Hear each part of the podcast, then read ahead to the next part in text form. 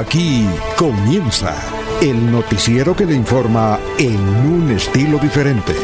Últimas noticias. Últimas noticias.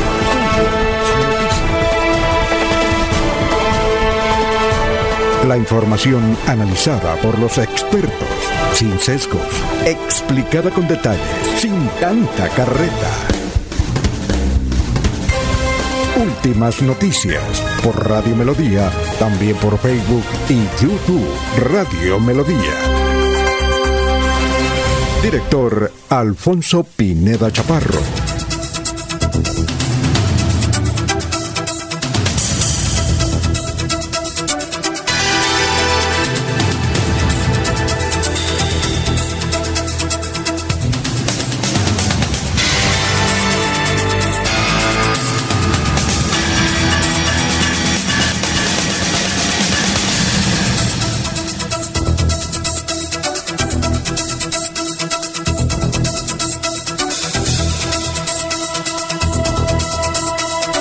Gracias a Dios, hoy es eh, jueves 9 de febrero del 2023. Nos abre el micrófono Arnulfo Otero Carreño para hablar por Radio Melodía 1080M, Melodía en línea. Estamos por Facebook Live, estamos por YouTube, por toda la, aplicación de Radio Melodía de Bucaramanga. Gracias por escucharnos. Muy gentiles, muy amables eh, y dispuestos hoy día nacional del periodista a recibir todos los mensajes que ustedes deseen. Hoy es además el día Internacional de la Pizza, además del Día Nacional, el Día del Periodista es únicamente en Colombia, ¿no? Pero hoy es el Día Internacional de la Pizza. Un día como hoy, en 1895, en Estados Unidos, William Morgan inventa el voleibol. Un día como hoy, en 1900, el tenista estadounidense William Davy inventa la Copa Davy. Un día como hoy, también en 1990, comienzan eh, las obras para derribar el muro de Berlín. Un día como hoy en 1919 nació Alejandro Durán. Un día como hoy en 1978 murió Julio Jaramillo, ruiseñor de América. Un día como hoy, en eh, ese era el hombre, en Medellín le decían el rey del aguardiente, Julio Jaramillo. Un día como hoy, en 1994, murió el cantante Orlando Contreras. Me parece que el que canta Hola Soledad, él vivía en Medellín. Él se llamaba Orlando González, pero en honor a un pariente se colocó Contreras. Ni siquiera el segundo apellido era Contreras, era Orlando González, cubano. Un día como hoy, en el 2011, falleció David Sánchez Juliao. David Sánchez Juliao. A un día como hoy. Bueno, eh, vamos a mirar cómo está el dólar. El dólar está a 4.770. 4.770. Ha subido un poquitico, nada más, un poquitico. Bueno, son las 5 de la mañana y 5 minutos. Vamos a saludar ya inmediatamente a nuestros compañeros que están eh, activos en las redes sociales, en Radio Melodía. Ah, bueno, hay ya 23, 23 eh, comentarios. Cleila Torres, buenos días desde el barrio San Miguel. Mariate Alvarado, ¿desde dónde nos llama? A veces de, está en diferentes ciudades. Desde Mogotes, Carlos Gómez Santos. Gracias. Igualmente José Luis Albarracín Ramírez, buenos días a todos los amigos del noticiero. Por favor, para preguntarle al profesor Ordóñez si se puede decir cómo se topa el amigo paisano. ah, bueno, ahí yo voy a colocar acá entonces José Luis Albarracín. José Luis Albarracín. Si antes los campesinos decían, oiga, ¿y, con quién se topó hoy? Bueno, eh, el alcalde, ah, perdón, Aider Rincón, dice que el alcalde. Aider Rincón, muy buenos días, señores de Radio Melodía. Me encanta su noticiero. Gustavo Pinilla Gómez, un excelente día para la audiencia de Últimas Noticias. Nos escucha en San Gil. Ayer nos llamó y dijo, oiga, denme crédito, que yo todos los días lo escucho. El hombre de Onda Latina va a ser candidato al Consejo de San Gil. El negrito, el hombre Nietzsche. Jairo Moreno dijo, oiga, y yo aquí escuchándolos y usted nada que una visita. Y también dijo eh, tengo que ir a visitarlos. Y pues venga, son las 5 de la mañana y 6 minutos. Bienvenidos a la mesa real de Radio Melodía. Laurencio Gamba está en Últimas Noticias de Radio Melodía 1080 AM. Muy bien. A ver, don Laurencio, cuéntamelo todo. Felicitaciones por el Día del Periodista. Alfonso, eh, gracias para todos sus mensajes que nos están llegando, que nos han hecho y que ya sabemos que nuestros amigos los van a continuar. El saludo para la señora Sara Prada Gómez, para Luz Otero Carreño en la parte digital y a todos los amigos periodistas que a esta hora también nos escuchan a lo largo y ancho de Colombia. Felicitaciones para cada uno de ellos, Alfonso. Y como regalo, hágame el favor y me paga todas las apuestas políticas que ha perdido. No, yo siempre las he cancelado al dedillo todas como Edgar eh, Castañeda Beltrán y Diana Marcela Cetina fueron identificadas las dos personas que murieron en un carro en Florida Blanca. Y a esta hora se cumple un intenso operativo en el viaducto de la novena para evitar que un hombre se lance al vacío. Está la policía, bomberos, defensa civil y otros organismos eh, evitando que una persona eh, un hombre se lance al vacío. Hay un operativo y está un poco difícil el paso ahí en el viaducto La Novena. Y hay preocupación en municipios santandereanos por los incendios que se están registrando, también por la ausencia de lluvia y agua para acueductos municipales y veredales. La Fiscalía investiga responsabilidades en el accidente de tránsito donde tres personas murieron, estudiantes del INSComercio. Y realizan ayer los funerales las tres personas en Barbosa. La gobernación mediante, una eh, mediante la Oficina de Coordinación de Pasaportes viene prestando un buen servicio a los usuarios en el oriente colombiano. A las 3 de la tarde en el Parque de los Periodistas se celebra una misa en homenaje a los mm, compañeros periodistas que ya fallecieron. Será a través de varias personas que están allí para conmemorar esta fecha importante. Las oficinas centrales de la Corporación Autónoma de San Gil, la CAS, se encuentra tomada por algunos campesinos del Carmen y San Vicente. Piden que se haga la dejación de una licencia ambiental. El coronel Siervo Tulio Arroba, Arroba, comandante de la Quinta Brigada, fueron juramentados los soldados. Precisamente aquí está esta información. Hoy es un día muy, muy importante para la Quinta Brigada y para estos jóvenes que tengo acá a mi espalda con sus familias que pertenecen al cuarto contingente del año 2022. Hoy juran bandera. Hoy le prometen a la patria que van a morir si es necesario para defenderla. De igual forma, hacemos una invitación a todos los jóvenes Recuerden, entre 18 y un día antes de cumplir los 24 años, para que se incorporen a prestar el servicio militar acá en la Quinta Brigada del Ejército Nacional para proteger el nororiente colombiano. A todos los jóvenes que hoy juran bandera, a sus familias, un agradecimiento y un saludo especial porque ustedes son muy, muy importantes para el desarrollo y para la paz y tranquilidad de este país. Un abrazo para todos. Bueno, son las 5 de la mañana, 10 minutos. Vamos a saludar ya a más gente que se vincula aquí a través de Radio Melodía. Un saludo para don Ramiro Carvajal de Deportivos Carvajal, Aníbal Navas Delgado, gerente general de Radio Taxis Libres. Un saludo para el gran Diego Tamayo, joven rector de la Universidad Uniciencias. Un saludo para él. Igualmente para Juan José Rincón Osma, para Aníbal Navas Delgado, gerente general de Radio Taxi Libres, que tiene teléfono 634-2222. Un saludo igualmente para Marta Silva. Buenos días, mesa de trabajo. A los periodistas resaltar su trabajo en su día eh, saliendo para Pamplona. Va saliendo Martín Silva para Pamplona. Adrianita Tarazona, buenos días, señores Radio Melodía, feliz día a todos, muy agradecidos por mantenernos informados. Gustavo Villamizar, buenos días a todos los amigos del noticiero, desde Bogotá los escucho. Oye, gracias. William Flores Riática, muy buenos días, amigos de Melodía, desde la cumbre, gracias. Eh, también nos saluda Lino Mosquera, eh, ya saludamos a Juan José Rinconosma, a Peligan, a Pedrito Ortiz, a el hombre del sombrero, que nunca se lo quita, líder social de la Ciudadela Real de Minas, Walter Vázquez, Pedrito Galvis, Paulito Monsalve, y vamos a saludar. Alfonso, falta una persona que nos escucha a esta hora, Martín Parra Olarte, que nos saluda a todos. Ah, bueno, perfecto. Martín Parrita. Bien, eh, y vamos a saludar, bienvenido a un gran compañero que lo queremos mucho aquí en el noticiero Últimas Noticias. Vamos a saludarlo a las 5 de la mañana, 11 minutos, como él se merece. Jorge Caicedo. Está en Últimas Noticias de Radio Melodía 1080 AM. Bueno, Jorge, vea cómo se ve usted bien ahí en la cámara.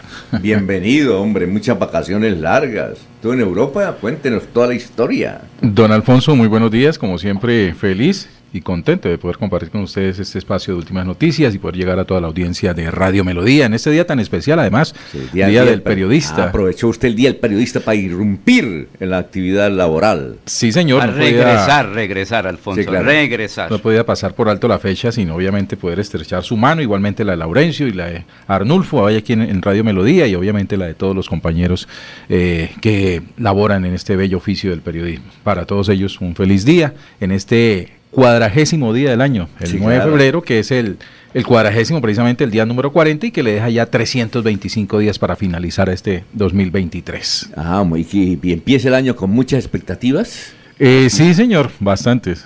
Ah, bueno, para adelante. ¿Qué cifra tiene usted, ese nombre de las cifras, que arranca siempre el día con cifras? Estaba buscando una en particular, don Alfonso, y tiene que ver con el mm, Plan de Nacional de Desarrollo, que presentado por el gobierno del presidente Petro. Eh, resulta que allí está solicitando 14 eh, facultades especiales durante un periodo de seis meses, 14 especiales eh, facultades que si llegara a ser aprobadas le darían a él el poder total para poder maniobrar desde el gobierno nacional a sus anchas, a sus antojos, ¿sí? y que prácticamente en ese tiempo no necesitaría para nada el Congreso de la República. Es una de esas 14 facultades, hay que revisarlas muy bien. Sí, claro. Sí, porque no puede quedar la patria tan a la deriva, más con estos, en estos tiempos donde se ha demostrado que la improvisación, ¿sí? donde los desaciertos han sido eh, la nota particular de los últimos seis meses de gobierno. Bueno, y ahora sí se nos va a, incrementar los mensajes por sus posiciones. Aquí le dan madera a usted, también lo felicitan. No, no, no, Hace falta esa, esa puntadita. Todo a, muy buen recaudo. O sea, cada crítica es una oportunidad de aprendizaje. ¿sí? hay que demenuzarla muy bien. Y lo otro, otro datico del Plan Nacional de Desarrollo en Alfonso es que en su extensión no aparece por ningún lado el famoso tren eléctrico elevado que uniría Buenaventura con Barranquilla. No aparece. Sencillamente otro, otro humo que se vendió muy bien y que los ciudadanos pues esperaban ver concretados. No hay nada, no hay una arista eh, en el Plan Nacional de Desarrollo con respecto a ese tren. Y no solamente al tren de Buenaventura a Barranquilla, el tren que en esta mesa de melodía, de, últimas noticias de Red Melodía prometieron, la recuperación del ferrocarril de Puerto Wilches a Bucaramanga. El, tren Bucaramanga, el tren de Bucaramanga, tenemos que preguntarle a la doctora Olga eh, Gloria, Gloria, Flores. No hay nada. Bermeja, Bucaramanga. Don Alfonso, no hay nada en el Plan Nacional de Desarrollo ah, que hable al respecto. Pero Jorge, dicen que 40 billones de pesos serían invertidos en Santander en este gobierno para obras diversas, dos para eh, la ampliación de la vía Barbosa, Bucaramanga, Barbosa, Zipaquira, unos 4 billones que se requiere. ¿40 billones? Sí, señor. ¿Cuánto es el total para vías en, todo el país? Imposible. Son las 5 de la mañana, 15 minutos. Vamos, eh, mientras se, se ubica ahí don Miller Arevalo, vamos a saludar a nuestro hombre del pensamiento, pero aquí está el obituario. Él se prepara también. El obituario está en San Pedro. Están en San Pedro la señora Irene Chapira de Domínguez, la señora Rosalba Pérez Becerra, el señor Julio Roberto Torres Munar, el señor Julio Roberto Torres Munar. Hermano de Camilo. Oiga, ¿será? Sí. ¿El mayor de ellos será? Julio Roberto. Bueno, eso sí nos o puede ser otro, porque recuerde que recientemente nos equivocamos con una familia Pinilla Gutiérrez. Sí, el señor Julio Roberto Torres Muralla. Inmediatamente le preguntamos a un Martín Parra, que está en sintonía, que nos averigüe el dato, Juan José Rincón Osma, si es el hermano de Camilo Torres Munar. Bueno, el señor Antonio María Rueda Ariza, el señor Alfredo Peña Rivera. Eso están en eh, San Pedro. En Los Olivos está eh, Kenneth Steven Ortiz Sanabria. Heriberto Uribe Meneses, Marisol Bautista Bautista, Ingrid Adriana Camacho, Hortensia Amaya de Navarro. Sobre la señora Hortensia Amaya de Navarro queremos enviarle un saludo de condolencia al distinguido periodista. Vea que qué coincidencia que ha muerto su señora madre, Manuel Navarro. Manuel Navarro fue jefe de prensa de Richard Aguilar, es corresponsal del diario El Tiempo durante muchos años aquí en la zona del Oriente ahora está laborando en Bogotá, está haciendo especializaciones. Eh, eh, doña Hortensia Amaya de Navarro ha fallecido, su señora madre. Miramos, la están velando en Los Olivos. Eh, así es que Manolito, un saludo de condolencia. El sepelio hoy a las 3 de la tarde. Destino final, Jardines la Colina, cremación en la ciudad de Bucaramanga. Ahora sí, antes de saludar a Luis José Arevalo, vamos a saludar a Miller Arevalo. ¿Se conocía con, el, con Jorge Miller? Cuénteme. Sí, señor, lo había visto. Buenos días. Buenos días, gran Miller. Felicitaciones en el Día del Periodista. Ah, muchas gracias para ustedes también. Igual forma, parece que hay muchas celebraciones hoy en las universidades al respecto. ha cambiado mucho el Día del Periodista aquí en Radio Melodía. Se le cuento, Miller, que hace unos años eh, había un amigo que es oriundo de City que eso nos traía tamales eh, ese día, yo no sé de dónde rebuscaba y hoy ha sido muy... Todo es virtual, Alfonso, todo es virtual. Bueno, Miller, cuéntenos en el Día del Periodista cómo se siente. ¿Algún amigo que su nombre comienza por Lauren y termina por... Sio. Eso, eso. Es. Eh, pues bien, sí señor, pues muchas celebraciones, está la, la UPB, tiene una conferencia y allí también está la UDES, y pues la UIS también está organizando otra actividad para mañana, unas celebraciones del Día del Periodista, pero más, más eventos académicos, interesante de todas maneras, y sobre todo que los expositores son periodistas de acá mismo de la región, que ya han hecho especializaciones y están en posiciones excelentes a nivel local y a nivel nacional y a nivel regional. Sí, gracias. Miren, vamos a recordar los periodistas más importantes que ha tenido el departamento de Santander. Hoy hay un especial en el canal TRO de una a dos de la tarde en el noticiero sobre Clemente Toscano Jaimes. Eh, mm, numerosos periodistas que lo conocieron van a dar su, su testimonio de este líder que, que, vive. Tiene 93 años Clemente Toscano Jaime. Eh, y desde luego le van a hacer un homenaje y qué bien que se lo hagan hoy en el canal TRO de una a dos de la tarde. Muy bien, vamos con el doctor eh, Luis José Arevalo, el pensamiento del momento, a las 5 y 19. Doctor. Muy buenos días, estimados oyentes y periodistas del noticiero Últimas Noticias de Radio Melodía. Feliz jueves para todos. El pensamiento de hoy es el siguiente. El silencio y la sonrisa son dos armas muy poderosas. La sonrisa resuelve problemas y el silencio los evita. Porque la vida es hoy. Muy buenos días, estimados oyentes y periodistas. Alfonso Pineda Chaparro está presentando Últimas Noticias.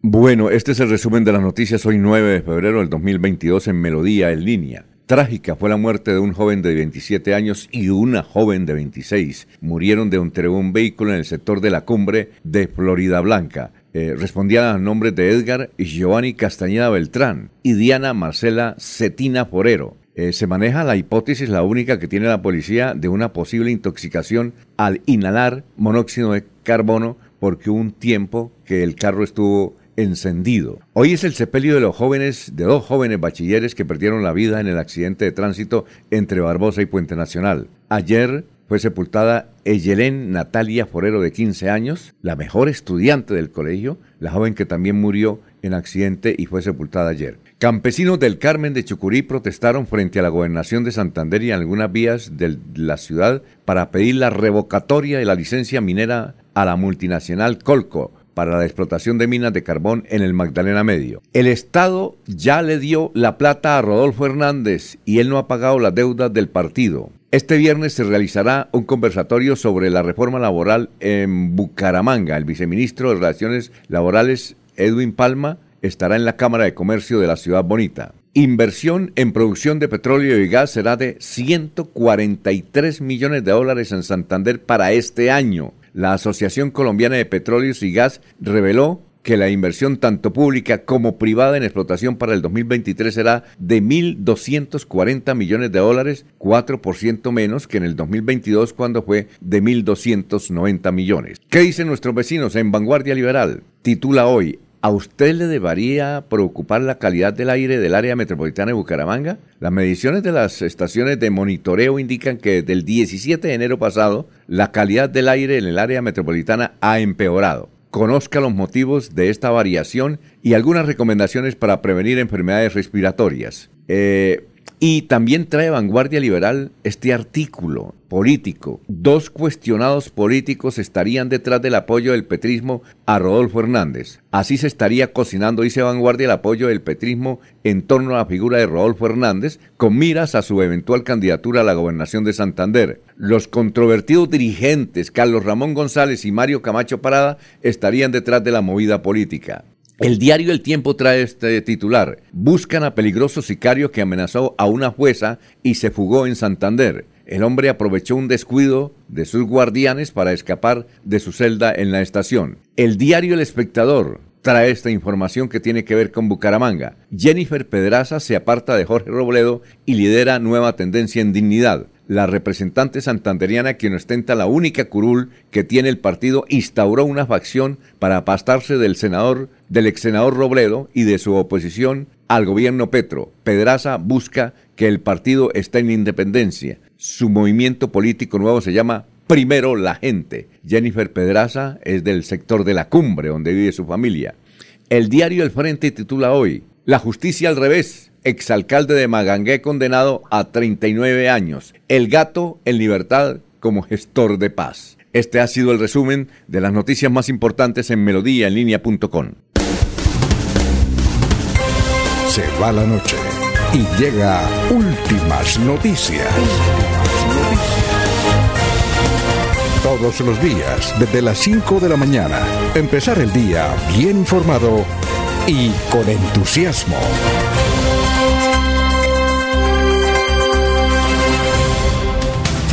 Josimar de Barranquilla, bienvenido don Jorge Caicedo. Aunque es un uribista, yo me gusta, dice, yo me gusta escuchar sus comentarios. Vea, usted tiene un admirador en Barranquilla, don Jorge, Josimar, que dice que, que debe ser el petrista, porque aunque él sea un uribista, hacen señalamientos sin argumentos. Varias veces hemos discutido en esta mesa el tema de yo no tengo ninguna relación con el señor Uribe. Yo no tuve ni siquiera la oportunidad de votar por él. Yo, yo leo textualmente acá. Carmen Elisa Balaguera. Feliz día para todos los periodistas. Bienvenido Jorge. Vea usted. Ella si no, no, no ofende. 300 razones en el plan de desarrollo después que salga del Congreso. ¿Cuántos artículos más? Gustavo Pinilla Gómez, muy bueno que haya regresado don Jorge Caicedo al programa. López López, muy buenos días desde Provenza. Martín Silva. Cleila Torres, bienvenido don Jorge. Lo necesitábamos. Vea usted. Tiene usted su hinchada, ¿no? Bueno, a ver, don Laurencio, usted tiene una noticia de última hora que está ocurriendo en estos momentos. ¿De qué se trata, Laurencio? Alfonso, es que sobre las 5 menos 5 minutos pasé por el viaducto de la novena y ahí se realiza un gran operativo por parte de Bomberos Bucaramanga, de la Policía Nacional, de funcionarios del Hospital Psiquiátrico que también está ahí cerca, de las autoridades en sí para evitar que un hombre que está en la parte alta ahí del viaducto, de, en la, ¿cómo se llamaría? La, parte que, evita que la gente se, tenga una incidencia ahí. Pero un joven de unos 25 a 30 años está arriba. Los bomberos están haciendo un gran operativo. Varios bomberos están ahí ya próximos a llegar a, digamos, a que el señor evite su lanzamiento. Sin embargo, pues ahí están todas las autoridades y pues hay dificultades en el paso vehicular, claro. Primero está la vida de este señor, es evitar que se lance, el operativo tiene medio... Se realiza a esta hora el operativo para evitar que se lance. Oye, Laurencio, a propósito de ese, de ese puente, eh, eh, decirle a la gente que hace unos 30 años el nivel de personas que iban al viaducto García Cadena era impresionante, casi todas las semanas. Y yo siempre he contado esta anécdota acá, y que tiene relación con lo que está ocurriendo ahorita en el viaducto La Novena. Y es que hubo un rector de la Universidad Industrial de Santander, creo que era el doctor Orlando Díaz. Orlando Díaz de Zapatoca. De Zapatoca, y él, nos decía a los periodistas de esa época, hace 20 a 30 años, hombre, yo quiero hacer un evento, y lo, y lo hizo en San Camilo, estaba el doctor Casadiego, director, donde nos llevaban a los periodistas cada mes para dictarnos conferencias de que cuando alguien se matara en el viaducto García Cadena, no publicáramos la noticia, para de alguna manera eh, que no hubiese escándalo y, como que, que otros tuvieran esa intención de ir a lanzarse. Fuimos a varias conferencias. Terminado el ciclo, oiga, el señor Orlando Díaz fue y se quitó la vida allá. Eso sí es, el mismo que promovía, fue y se quitó la vida allá. Yo le contaba eso a un ingeniero mexicano que era muy amigo de su esposa, eh, no recuerdo el nombre, eh, ahí en, él me dijo que lo conocía a usted y conocía a su esposa, a la señora, a la doctora Julia, porque ya va a recibir el... Y él me decía, oiga, mire, eh, en México también teníamos en una región un sitio donde se iban a, a, matar a la gente. Nosotros aquí en el NAN Novena vamos a hacer lo que hicimos en México, ¿sí? Eh, eh, eh, este escaparate que estamos... Una baranda. Una baranda especial, dijo el tipo, algo contribuye. Y, le preguntaba yo, ¿y en qué contribuye en algo? Decía, Mire, para uno matarse aquí, tiene que primero buscar la forma de subir y, y entonces mientras el periodo de subir, yo creo que se le baja a uno la adrenalina y como que ya se calma y no se mata. Lo piensa un poco más. Lo, piensa un poco más. Entonces, eso es lo que está sucediendo ahorita, porque no es fácil subirse, ¿no? Sí, señor, porque es que, ese, digamos, tiene que llevar una voluntad, como se dice, y entre comillas, ser muy valiente, porque para subir casi que en contra de la situación ahí. Y en este momento, como se ha dicho, pues ahí está un gran operativo, la policía está evitando, los bomberos que tienen equipo especializado, Alfonso, porque eh, eran dos bomberos, eh, uno estaba en la parte derecha y el otro en la izquierda. El de la izquierda eh, de la ciudadela hacia la, hacia la 45 estaba con bastante seguridad, bien, digamos, con manilas asegurada. En el eventual caso que él pudiera coger a la persona,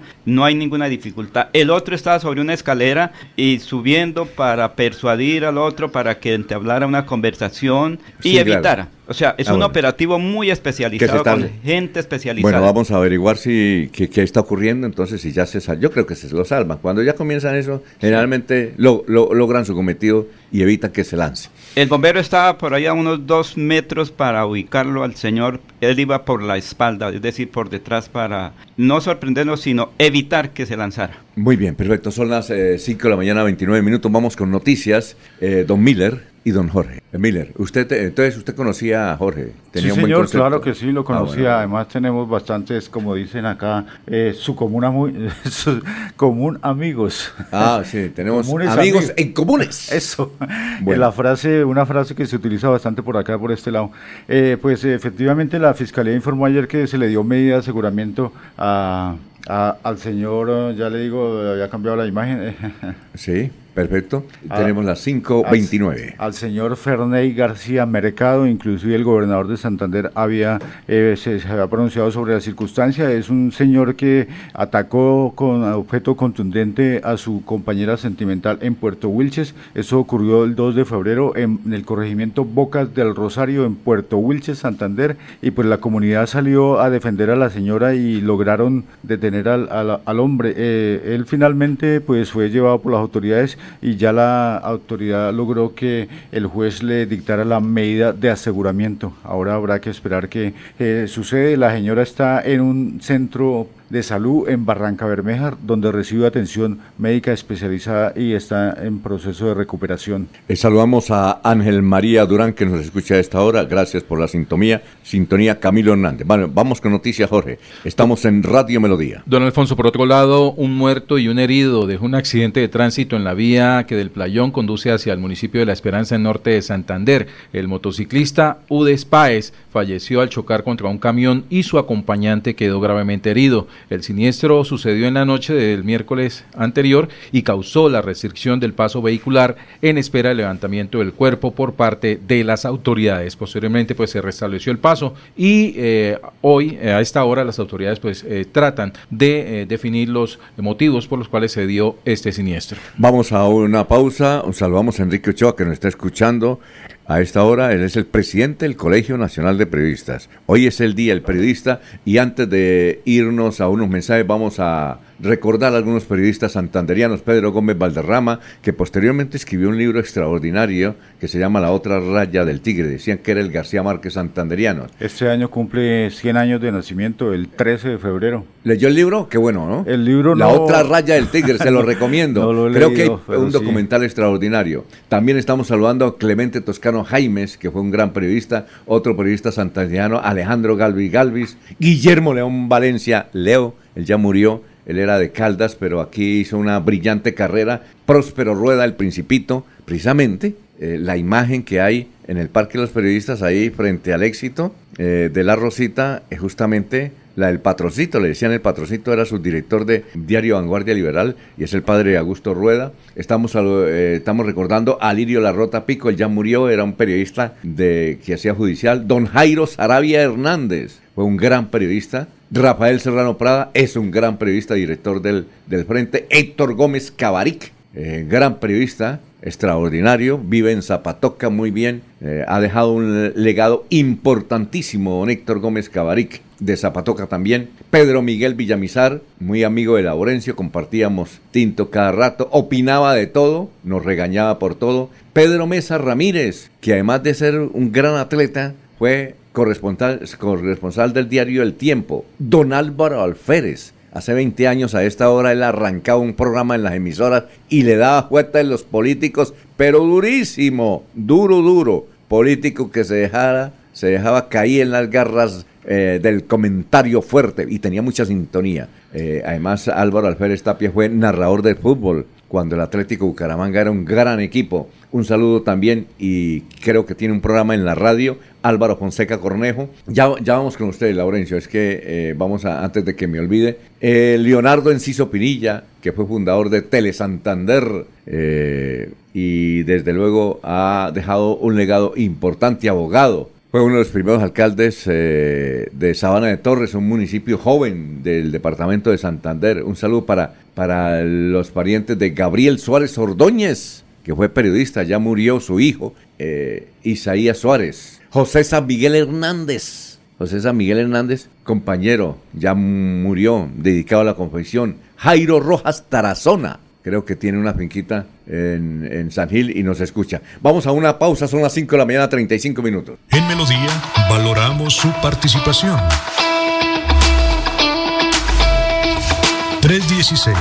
316-550-5022 es el WhatsApp de Melodía para que entremos en contacto.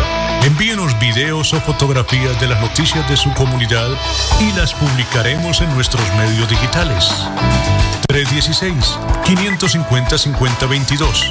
El WhatsApp de Melodía para destacar su voz. Melodía, la que manda en sintonía. Prepárate para el nuevo año escolar con la mágica Feria Escolar 2023. Este año tenemos más facilidades para ti. Solicita tu crédito cada SAN y paga mensualmente con tu cuota monetaria o con tu nómina. Pide tu crédito hoy en este número o escanea el código para más información. Estudie en Uniciencia desde 1.250.000 pesos. Horarios flexibles, calidad docente y educación al mejor precio. Uniciencia te acerca a tus metas. Matricúlate en el 317-667-0986 www.uniciencia.edu.co Matricúlate en el 317-667-0986 o si no, en la página uniciencia.edu.co. Se va la noche y llega últimas noticias. Todos los días, desde las 5 de la mañana. Empezar el día bien informado y con entusiasmo.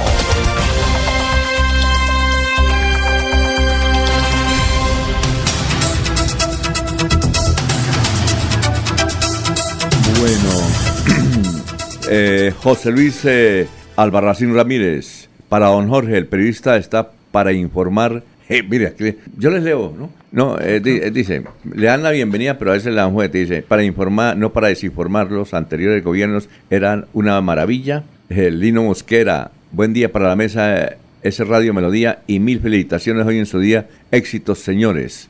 bien, oye, se presentó, una, sí, se presentó, ya vamos que, se presentó Laurencio un accidente ahí en ese, ese sector del barrio La Cumbre, ¿no? Sí. Donde más que un accidente, dos jóvenes que estaban en una camioneta murieron. Eh, eh, eh, este hecho, usted, ah, ¿usted tiene ahí el comandante hablando sobre eso? Sí, señor, el comandante de la Policía Metropolitana de Santander, el general James Roa. Es que, Jorge, parece que uno cuando tiene un carro no debe quedarse en el carro encendido.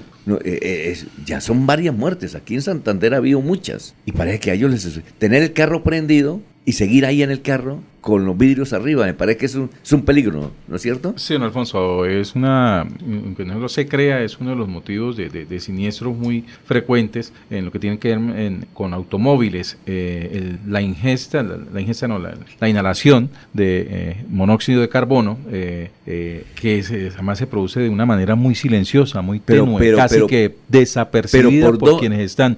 pero en el interior, sí, yo, yo creería que grietas, pueden ver fisuras dentro de la carrocería del vehículo que permiten que el monóxido ingrese al interior. el, que sale por el exhausto. Correcto, el exhausto, sí señor. Incluso también es una, una, una, una, una manera de que algunos eh, suicidas acuden para poner fin a su vida, esto a través de la inhalación de, de monóxido de carbono. ¿Y, eso, eh, y, eso, yo creo que fue lo que le ocurrió a los muchachos. Parece ser, es en materia de investigación por el momento, porque algunos testigos, algunos vecinos que, que vieron llegar el vehículo, vieron que se parqueó, eh, que duró encendido un tiempo, eh, por, por un espacio muy prolongado. Las dos personas que están en su interior pues no, no descendieron de él ni, ni, hicieron ningún otro movimiento, permanecieron en su interior hasta cuando se produjo pues eh, la, alerta con respecto a que estaban allí al, supuestamente desmayados. entiendo que un familiar de, de, una de las personas que están a su interior pues procedió a romper el vidrio para poder abrir el vehículo, pero desafortunadamente ya había pasado demasiado tiempo con estas personas al interior. Alfonso, yo creo que podemos escuchar al comandante de la Policía Metropolitana de Bucaramanga, el general José Roa eh, Castañeda, que él tiene el dato preciso de la parte que estamos hablando. Aquí está precisamente el general Roa Castañeda.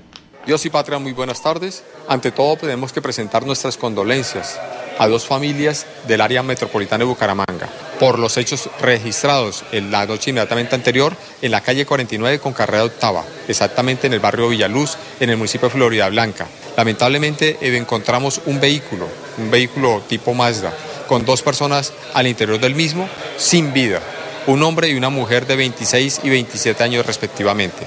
Tras la inspección técnica se pudo evidenciar que los cuerpos no registran violencia, no registran heridas, no registran lesiones y hay una hipótesis que se presume estaría relacionado básicamente con un envenenamiento por inhalación de gas. La Fiscalía General de la Nación, en coordinación con Medicina Legal, adelantará la investigación para establecer las causas, los móviles que generaron este lamentable hecho. Muy bien, eh, eh, lo que se sabe es que ella trabajaba, era secretaria del Colegio Virrey Solís, y que él pasó en su carro él vivía en el norte, vivía en el Pablón. Sí, señor. Era conductor de, no sé si de, una empresa de transporte urbana de pasajeros o de un furgón. Pues sí, él pasó en el carro, él pasó en el carro y, y, la llevó a la cumbre donde ella vivía. Y parece que estuvieron hablando y fueron encontrados de la mano, ¿verdad? Pues eso es lo que dicen algunas personas que estuvieron ahí pendientes, que obviamente, Alfonso, es que con la muerte es muy difícil y cuando es, es, es que,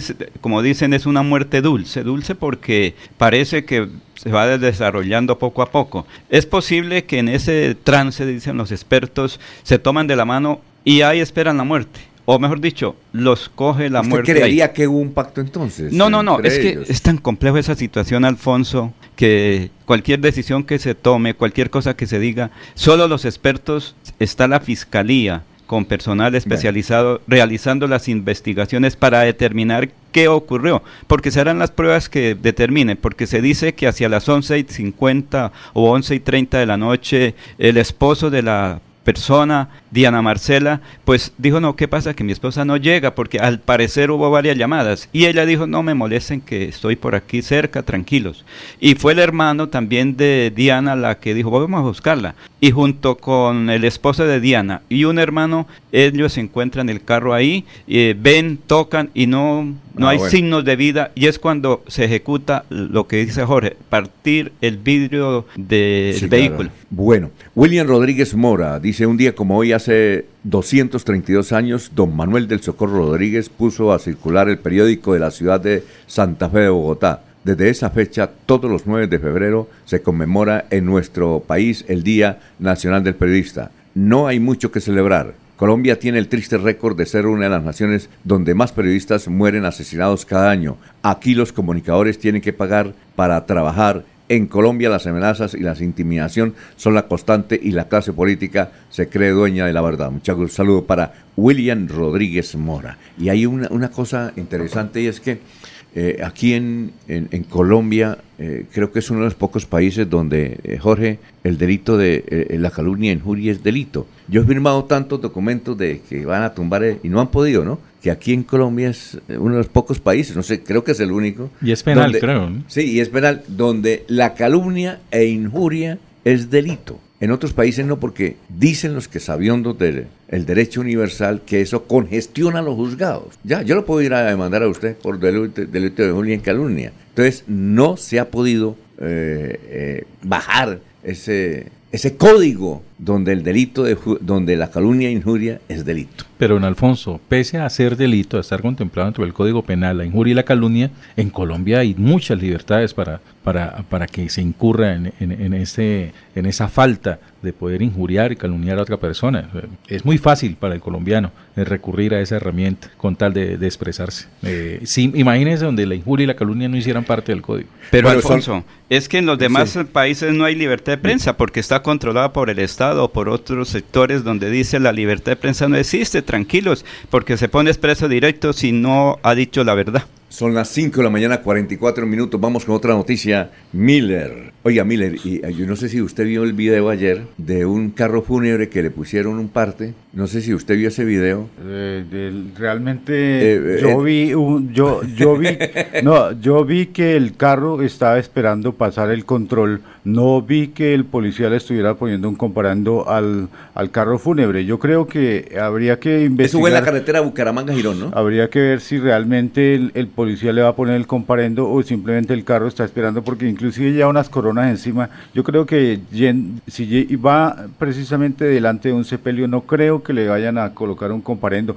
Yo eh, posible eh, ahí es donde esos videos generan mucha suspicacia porque uno no sabe si es cierto que le van a poner el comparendo al carro fúnebre o simplemente el que tomó el video pues lo tomó de casualidad, vio el carro fúnebre y ya dijo que le iban a poner un comparendo. Es una realmente es una circunstancia demasiado delicada para decir que le van a colocar un comparendo a un carro fúnebre cuando llega Corona y todo. Bueno, son las 5 de la mañana, 45 minutos. Vamos a una pausa. Estamos en Radio Melodía. Estudia en Uniciencia es de 1.250.000 pesos. Horario flexibles, calidad docente y educación al mejor precio. Uniciencia te acerca a tus metas. Matricúlate en el 317-667-0986 www.uniciencia.edu.co Matricúlate en el 317-667-0986 o si no, en la página uniciencia.edu.co. El día comienza con melodía. Últimas noticias, 1080 AM.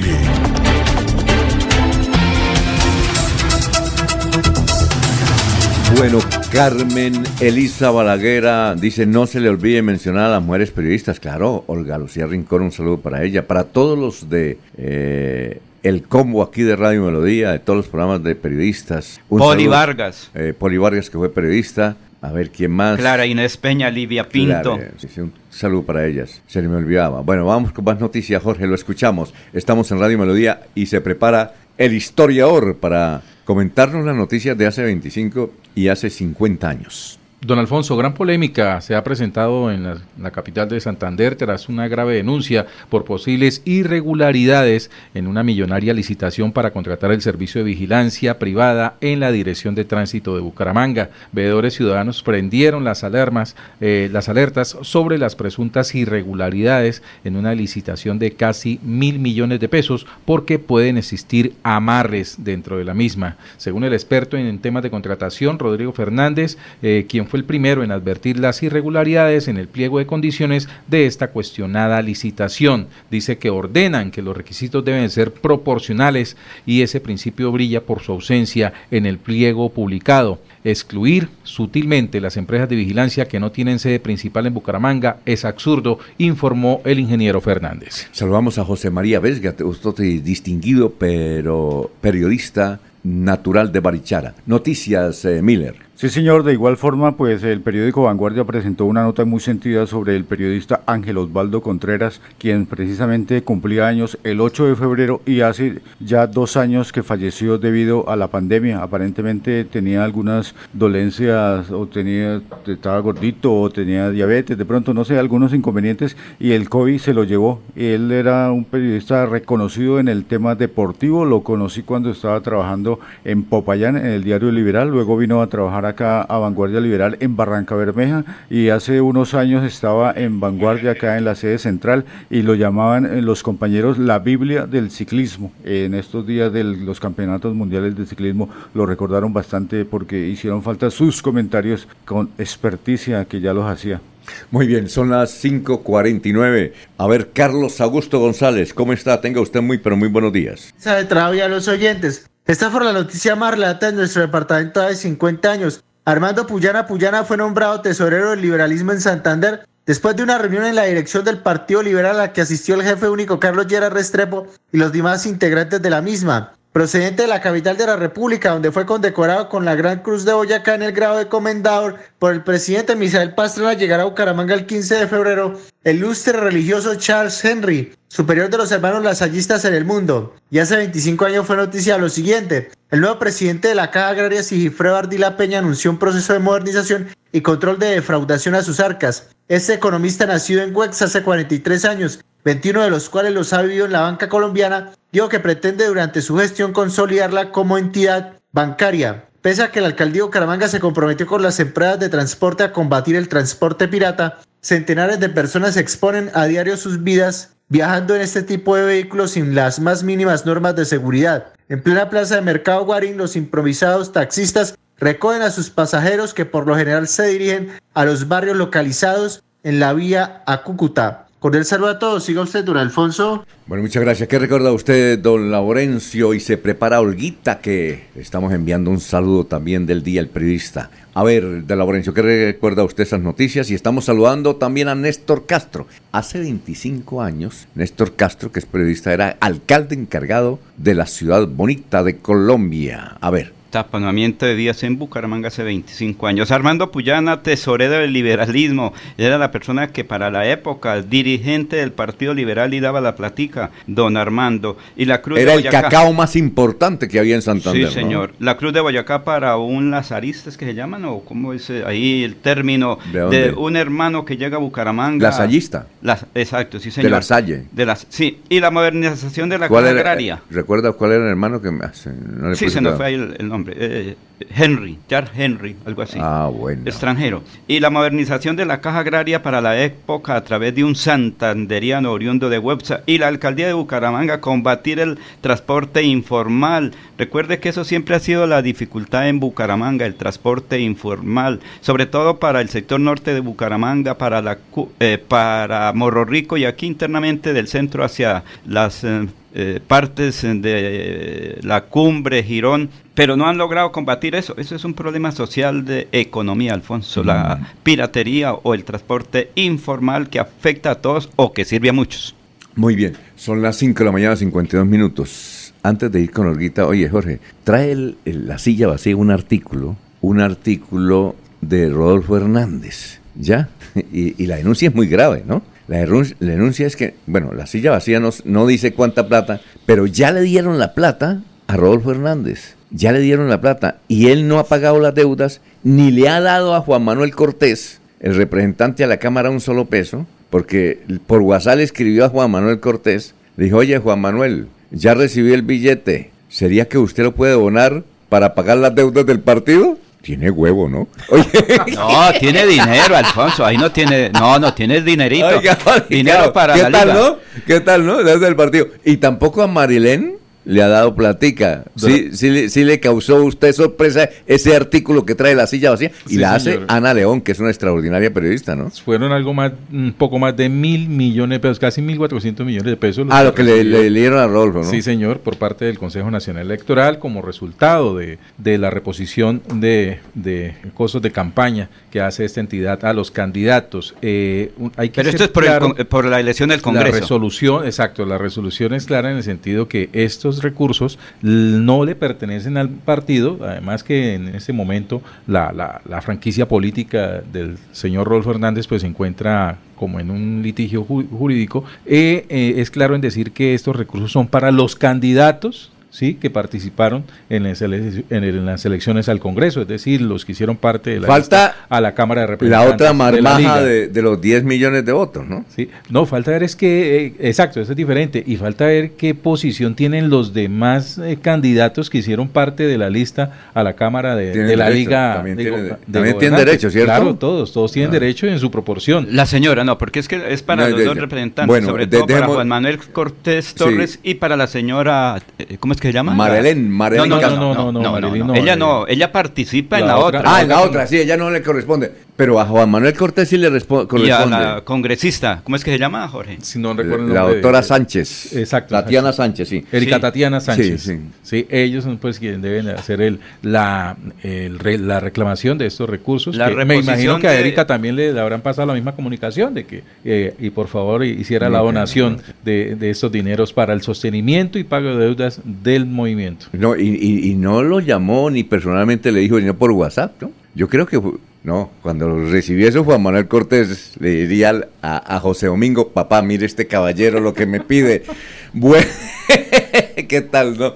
Está la crónica, está en la silla vacía. Son las 555. Olguita, ¿cómo se encuentra? Feliz día el periodista. Muy buenos días. Días, Alfonso, para todos los oyentes, compañeros, allá en la mesa de trabajo, Arnulfo Otero en la producción técnica en este 9 de febrero, el tradicional día del periodista, hoy jueves, por supuesto, saludándolos, enviándoles un fuerte abrazo a todos los colegas, amigos, periodistas que hoy celebra, celebramos nuestro día y traigo pues esta frase de una de las tantas 11, más de 11 frases que escribió eh, Gabriel García Márquez, nuestro Nobel de Literatura sobre el periodismo.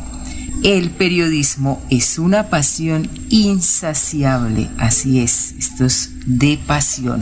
Para todos muchas felicidades y que continúen por supuesto con esta importante labor, profesión del periodismo y la comunicación. Bueno, y hoy tenemos noticias positivas que siempre quisiéramos entregar a todos eh, ustedes, nuestros oyentes, amables oyentes de Últimas Noticias. Hemos eh, dialogado con el doctor, el médico Juan Darío Albia Rueda.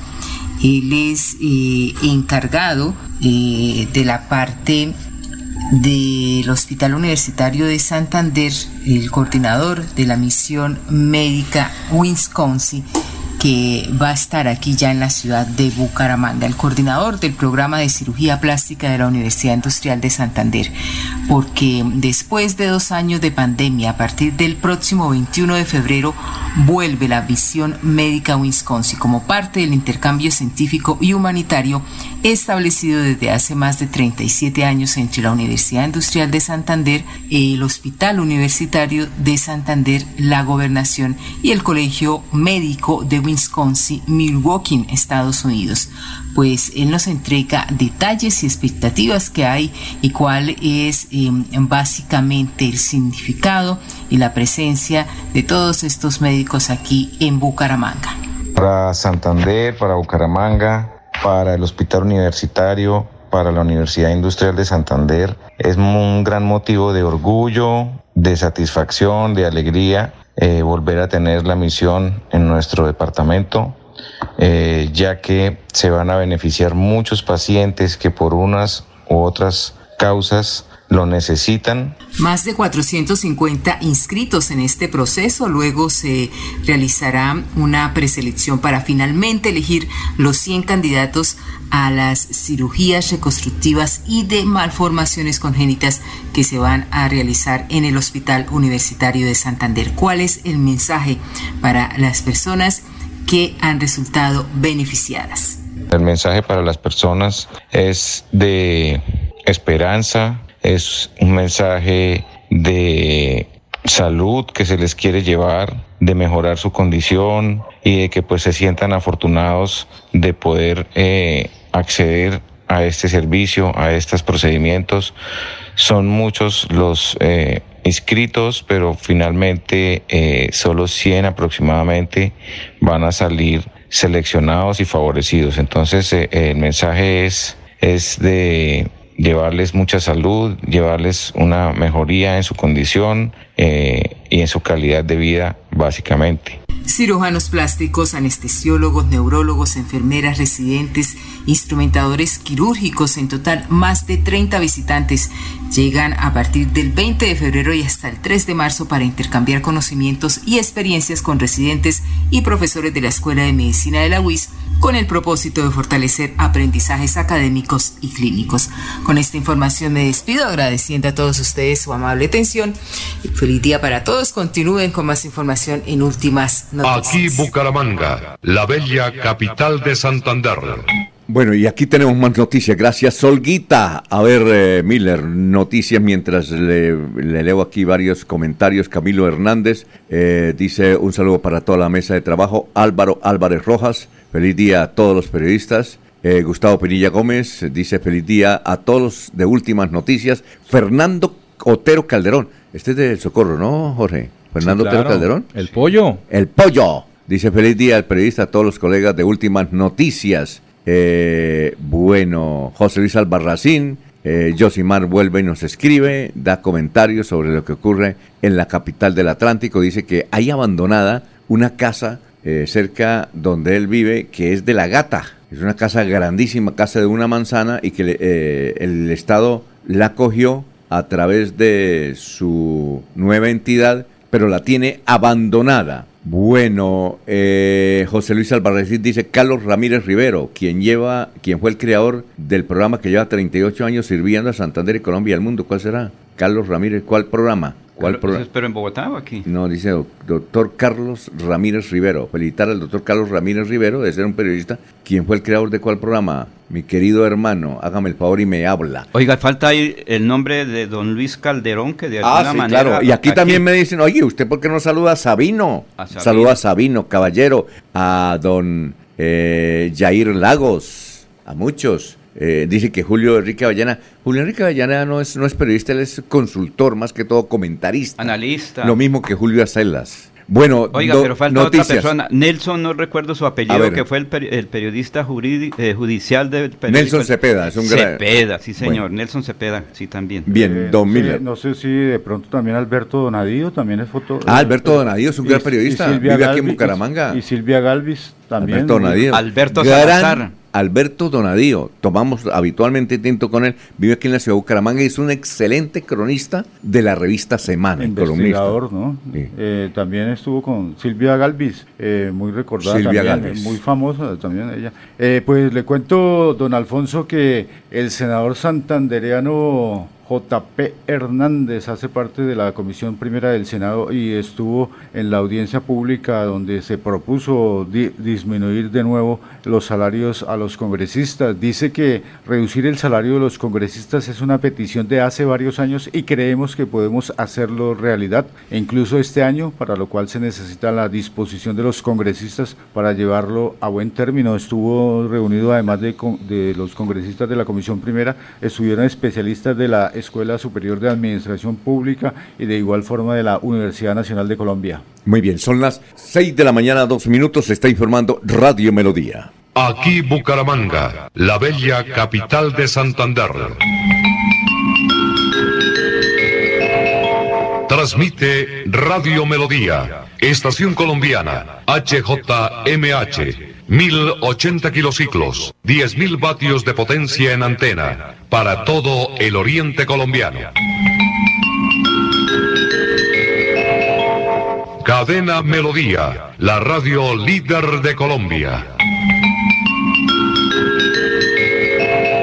Estudie en Uniciencia es de 1.250.000 pesos. Horario flexibles, calidad docente y educación al mejor precio. Uniciencia te acerca a tus metas. Matricúlate en el 317-667-0986 www.uniciencia.edu.co. Matricúlate en el 317-667-0986 o si no, en la página uniciencia.edu.co.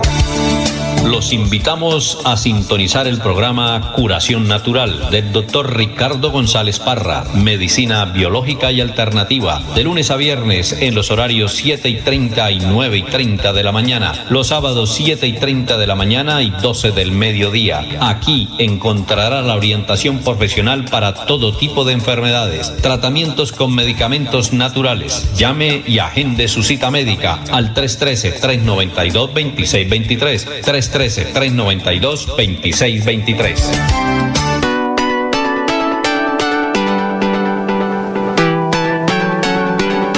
Melodía, Melodía, Radio Sin Fronteras. Escúchenos en cualquier lugar del mundo. Melodíaenlínea.com es nuestra página web. Melodíaenlínea.com. Señal para todo el mundo. Señal Radio sin límites, radio sin fronteras. Radio Melodía, la que manda en sintonía. El día comienza con Melodía. Últimas noticias, 1080 AM.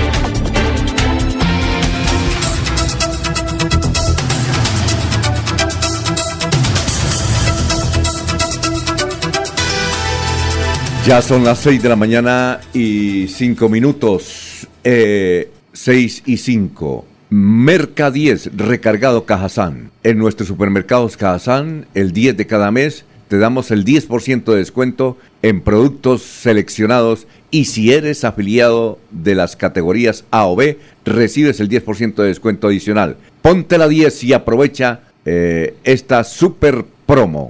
Cajazán, 65 años. Bueno, eh, oye, otra noticia es que el Partido Conservador, eh, ayer hubo, hubo incendio en Bogotá. Resulta que el Partido Conservador están peleando. Está buena. Y hay una declaración, eso, el señor Trujillo, que es el presidente del Partido Conservador, está en Europa. Los de aquí firmaron una declaración, están peleando.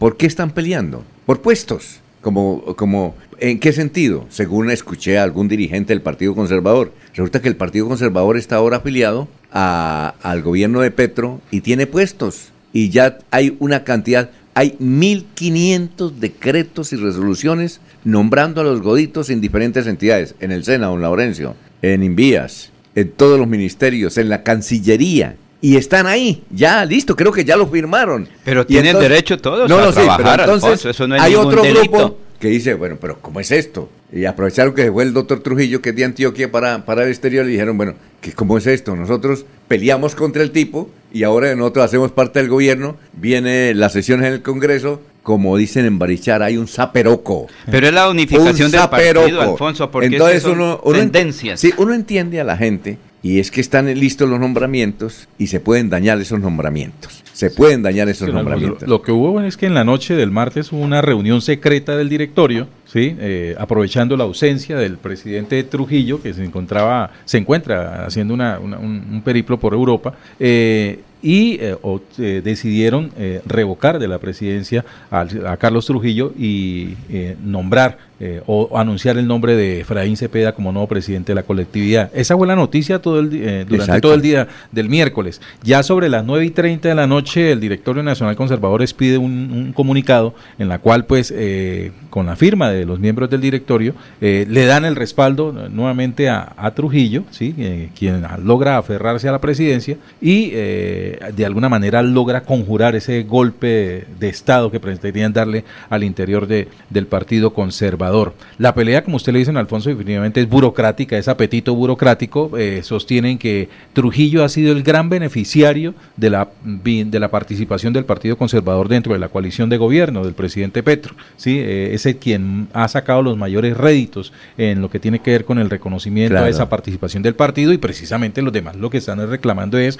venga, y la tajada para mí, ¿qué, ¿cuál Exacto. es? Sí, también hay voces que dicen que al presidente Petro le convendría más tener como eh, puente con el Partido Conservador al propio Efraín Cepeda. Entonces, esa pelea, aunque está conjurada, creo que hay una, sí, hay una reunión esta semana, creo que es esta semana, del Partido Conservador, de los nuevos del Partido Conservador. Es una pelea ya que le están diciendo, bueno, nosotros nos vamos a posicionar y le vamos a exigir al señor ministro del Transporte que renuncie, que Godito, y a todos los Goditos. Entonces está, está en la situación que si firman los decretos, porque son 1.200 decretos nombrando a conservadores, por ejemplo en el SENA. En el SENA, eh, de, de 18 periodistas que había aquí, lo sacaron, dejaron dos, sacaron a todos y entonces los van a repartir entre el pacto histórico y el partido conservador.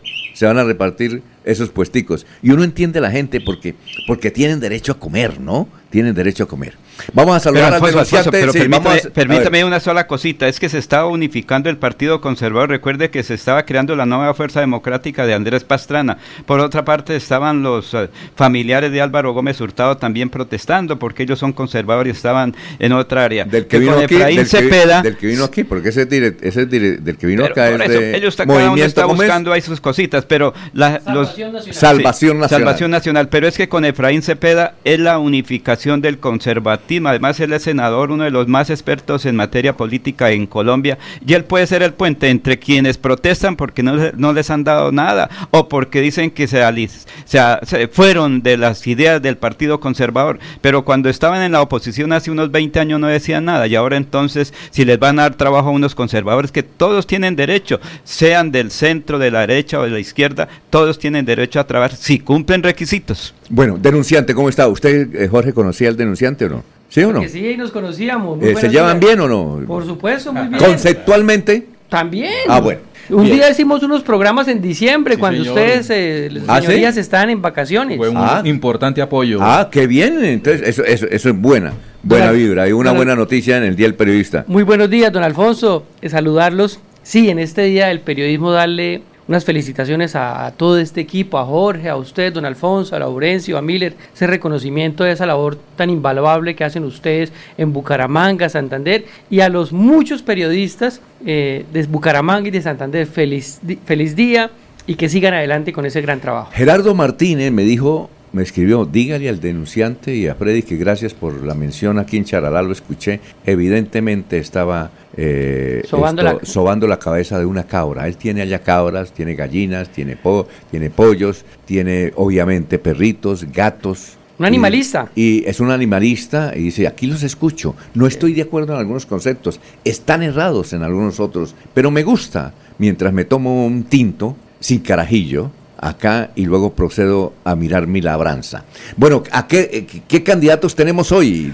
Pues hoy traemos eh, una información un poco más amplia que la Ah, le tengo otro dato, escúcheme, es que me estoy acordando. Jairo Moreno, le dicen el Nietzsche, Jairo Moreno dijo, yo los escucho acá, dígale que gracias, eh, usted mencionó un candidato a la alcaldía de San Gil y el tipo está supremamente contento y yo, Jairo, estoy muy feliz porque el denunciante ya en Radio Melodía, él está en San Gil, me dijo que yo iba a ser candidato y quiero ir a, darle las gracias por mencionarme, porque ya, me, ya la gente comenzó a llamarme. Entonces Jairo Moreno va a venir acá y le va a presentar ese candidato. Entonces, decía usted que, que tiene candidatos para hoy, ¿para dónde? Del municipio de Lebrija, que ustedes ahí deben conocer a muchos amigos. Laurencio, más que todo. Laurencio, que la pasa eh, ahorita Laurencio, cuando habla del Partido Conservador, ¿cómo se pone, no? Sí, porque... Se le hincha el corazón. ¿Tiene jurisdicción allá también? Eh? Sí, también. Ahí. ¿Manda también en Lebrija? Sí, claro, tiene, claro. ¿Cómo es que llama la finca? Eh, se me olvidó ahorita. Villa, Villa Marcela. Si Villa Marcela, de allá. de la familia. Tiene conexión a internet además. El que manda. Manda ya. Bueno, ¿qué vereda es? Eso es la Guada de Seferino. La Guada de Seferino. dos kilómetros allá con Aeropuerto Internacional Palo Negro. Ah, muy bien. Bueno, entonces, ¿qué tenemos para hoy? Pues a ver, don Alfonso, en el municipio de Lebrija, primero que todo en el 2019 hubo tres candidatos a la alcaldía, ¿cierto?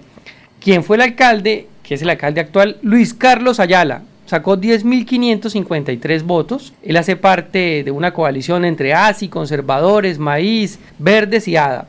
Luego le siguió, le siguió Javier Uribe Mota. Uy, sí. Sí lo conocen, ¿no? Sí, claro, fue. 5.884 votos. Y, y, y Luis Javier y que a los Luis Carlos, ¿cuántos tuvo? 10.533. Y Javier, 5.000. Y Javier, 5.884, casi los 6.000. Ya está haciendo campaña, Sí, Javier. claro que sí, él en era la, la moto, U. En la moto. Centro Democrático, Cambio Radical y Liberales. Sí. Y el último, que también de los tres candidatos, Gabriel Martínez, sacó 5.338 votos y era de, se presentó en ese momento por AICO. ¿sí? Ajá. Allá en, allá en Lebrija eh, quieren recobrar nuevamente esa hegemonía que tuvieron como por 16 años. ¿Les suena Samuel Cobos? Uy, usted sabe, Bueno. que, usted sabe que Samuel Cobos es periodista. Prada Cobos. También Prada Ah, Cobos. perdón, perdón, Prada Samuel- Cobos. Samuel, Samuel, Prada perdón. Cobos, sí señor. Samuel Prada él, Cobos. comunicador social y abogado. Oiga, Sí. y fue el primer eh, alcalde, Alcalde. elegido, tenía como veintipico de años nomás, Por voto popular. por voto popular,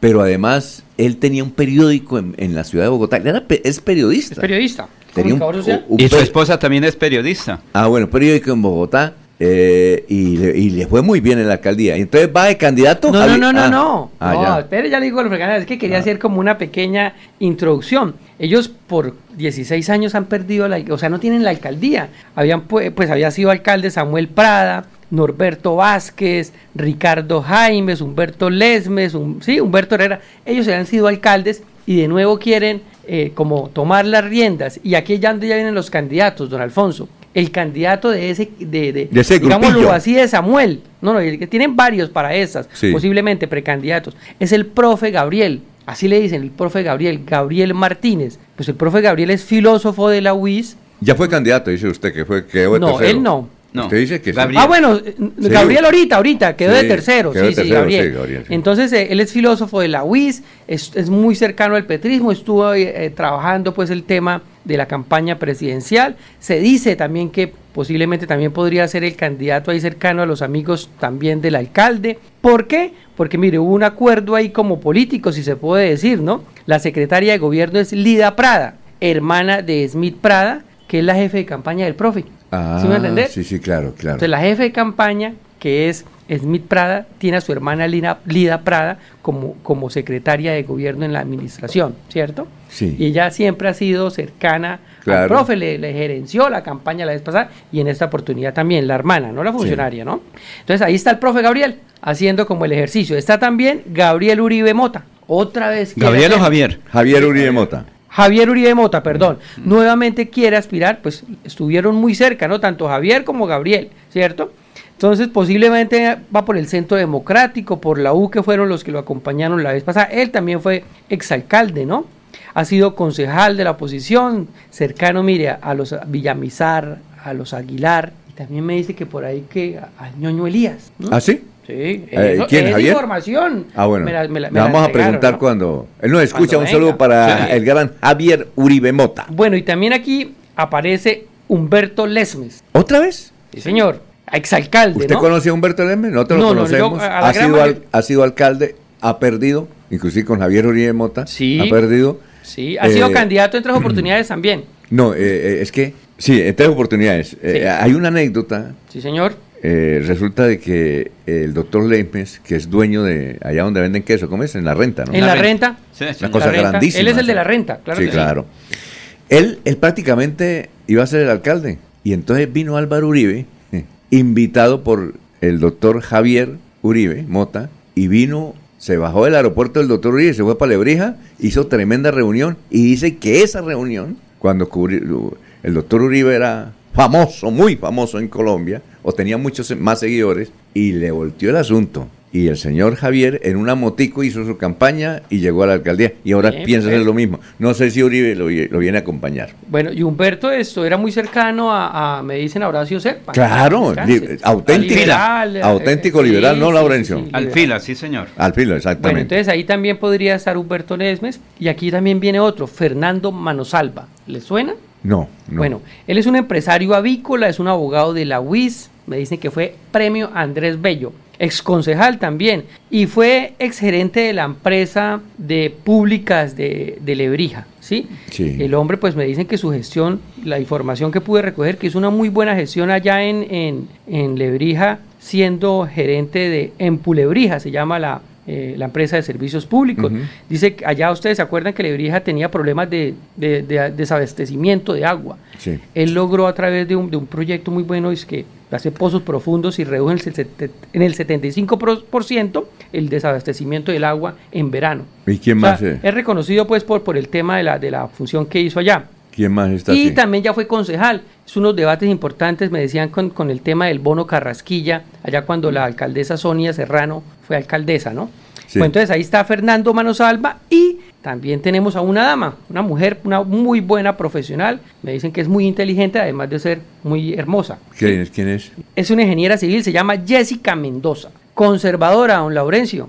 Ah, actualmente es, concejal allá. Laurencio pues. la debe conocer. Jessica Mendoza. Jessica sacó 360 votos como concejal, cercana a la familia Aguilar, estuvo muy cercana al proceso de José Alfredo Marín, de Luis Eduardo Díaz, pues obviamente de su partido, ¿cierto? Ajá. Entonces ahí está también Jessica, que podría aspirar a ser alcaldesa. Entonces tenemos a Gabriel eh, Martínez, a Javier Uribe, a Humberto Lesmes, a Fernando Manosalva y a Jessica Mendoza. Podrían haber otros, no sé si don Laurencio. Sonia Serrano Prada, que todos los días tomamos tinto ahí en la ciudad de la Real de Minas. Pero ella no tiene nada que ver con Rafael, ¿no? No, no, no. Ella fue alcaldesa, ella alcaldesa. Sonia Serrano Prada. Ella vive en la ciudad de la Real de Minas todos los días. Obviamente cuando subo ahí al centro comercial, ella está ahí. Y me dijo, estoy mirando, me están diciendo que sea nuevamente candidata a la alcaldía. Ojalá, necesitamos mujeres, como siempre lo hemos dicho. Pero ¿qué otro nombre por ahí que no recuerdo. ¿Ah, sí? Sí, señor. Bueno, pueden haber más y... Y seguramente hoy... cada vez como que, todos los días. Cada vez que usted menciona de alguna... Un exalcalde, ¿o yo? Nos, llaman y nos dicen, oiga, le faltó este que se va a lanzar. A ver, ¿cuál es el exalcalde? Eh, ¿Cómo se llama él? Su segundo apellido, Isabela. ¿Isabela? Sí. ¿Rincón o no? No. Bueno. Sergio Valenzuela Isabela. Ah, que fue alcalde hace poco, sí fue uno de los buenos alcaldes pasado y la gente le está diciendo, láncese Sergio porque usted hizo una buena actividad, los empresarios de Lebrija, los agricultores, lo reconocemos. Son las 6 de la mañana, 21 minutos, estamos en Radio Melodía. Prepárate para el nuevo año escolar con la mágica Feria Escolar 2023. Este año tenemos más facilidades para ti. Solicita tu crédito cada SAN y paga mensualmente con tu cuota monetaria o con tu nómina. Pide tu crédito hoy en este número o escanea el código para más información. Estudia en Uniciencia es de 1.250.000 pesos. Horarios flexibles, calidad docente y educación al mejor precio. Uniciencia te acerca a tus metas. Matricúlate en el 317-667-0986 www.uniciencia.edu.co. Matricúlate en el 317-667-0986 o si no, en la página uniciencia.edu.co. Están escuchando Últimas Noticias por Radio Melodía, la que manda en sintonía. Soy el Caballero. Está en Últimas Noticias de Radio Melodía 1080 AM. Buenos días, Alfonso, para usted, para los compañeros, igualmente para todos los oyentes. Los alumnos de la Escuela Mare Villamizar retornaron ayer a clase tras los acuerdos logrados entre padres de familia y funcionarios de la Alcaldía Distrital de Barranca Bermeja. El secretario encargado de Educación, Omar Prada, dijo que se trabajará en la elaboración de los diseños para la intervención de las baterías y tres salones que se encuentran a punto de colapsar. Lo primero que vamos a hacer es mitigar el riesgo haciendo el muro de contención. Eso nos va a permitir seguir con las obras complementarias como son las adecuaciones de las aulas, las baterías sanitarias, pero lo primordial es mitigar el riesgo latente que hay por la caída del muro, manifestó el funcionario. Por otra parte, abrió las puertas para las mujeres de Barranca Bermeja y el Magdalena Medio la Casa Matriz. Allí recibirán las mujeres asesoría jurídica, psicosocial, emprendimiento y además podrán validar el bachillerato o la primaria de manera rápida, fácil y sencilla. Noticias con las cabanes del distrito continúen compañeros en estudios en últimas noticias de Melodía 1080 AM. Información y análisis. Es el estilo de Últimas Noticias por Radio Melodía 1080 AM.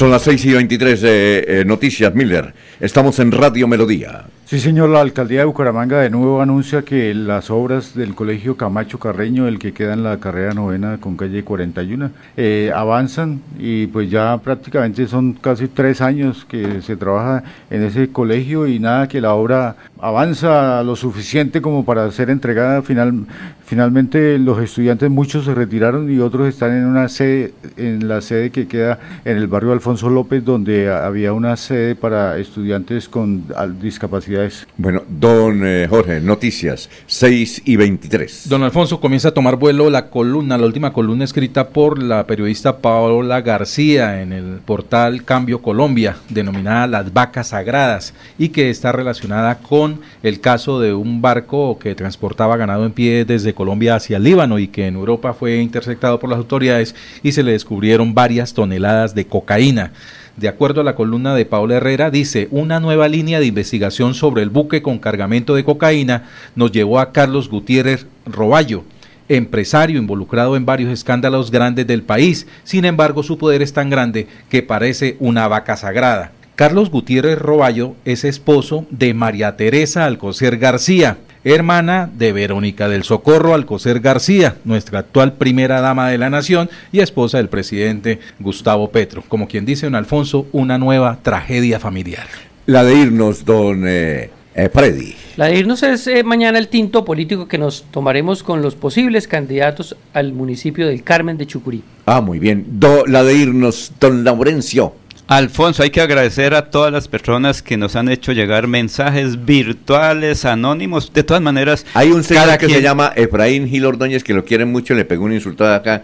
La mesa, yo le leía a usted el mensaje de él, pero la mesa del trabajo dijo no, no, no, lo lean porque es muy ofensivo. Pero, pero hay que agradecer, hay que agradecer porque sea bueno o malo, como llega el mensaje, a veces anónimos, porque yo sé quiénes los hacen, pero de todas maneras se toman la molestia de escribir, Alfonso, y eso es muy importante porque es que nos tienen sintonizados. Él, está, él, está, él está disgustado porque usted dice que le echa mucho cepillo a los gobernantes. Entonces, él, vive bravo por eso. Yo soy informador. ¿O será que está bravo porque no hablan del candidato de él o, los amigos de él? ¿Será? No, no, yo soy informador. Lo que pasa es que mucha gente me dice, diga tal cosa, a ver si puedo negociar mis tres votos. Es que yo tengo cinco mil votos. Entonces la gente cree que es que eso, hablar bien o mal de una persona. No, es que cada quien busca lo que quiere, porque una persona con tres votos no le, no le ponen tanta atención, pero si otra persona de 50 votos ya va un poco más arriba, pero es de 5 mil votos ya dicen, oiga, toca hablar con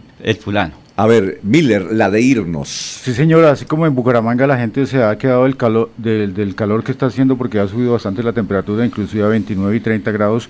En España las circunstancias son mucho más difíciles debido a que en las regiones se ha presentado mucha sequía y podría bajar al 50% la producción de aceite de oliva. Eliana Díaz dice, enhorabuena, aún gozamos de libre prensa y el derecho a la expresión. Gracias a su labor siempre estamos bien informados. Felicidades en su día y también un abrazo para Freddy, también. Elsa Chaparro nos saluda, eh, Pedro Galvis, son muchos. La de irnos, Jorge. Don Alfonso le pone poco. ya, ya, ya. Ya la dijo don Alfonso, la de irnos. Ah, la, de la columna de Paola. La, vaca sagrada, la del concuñado. Ah, bueno, perfecto. Efraín Gil Ordóñez dice, Señor, siempre, siempre he estado en el sector privado y no participo en política.